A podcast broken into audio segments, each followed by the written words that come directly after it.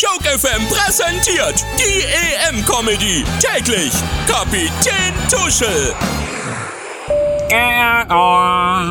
Buongiorno und Merhaba, liebe Fans auf dem Flug zum Auftaktspiel der EM zwischen der Türkei und Italien in Rom.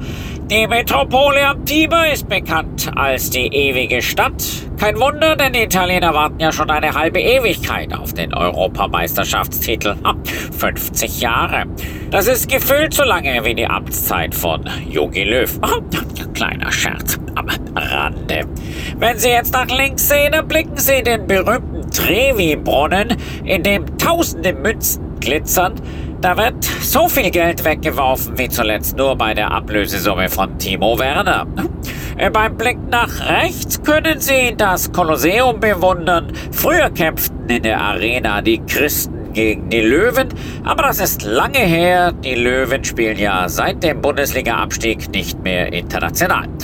Die Türken mit Hakan Çalhanoğlu sind heute Abend klarer Außenseiter, denn die Tifosi haben einfach die größeren Namen im Kader.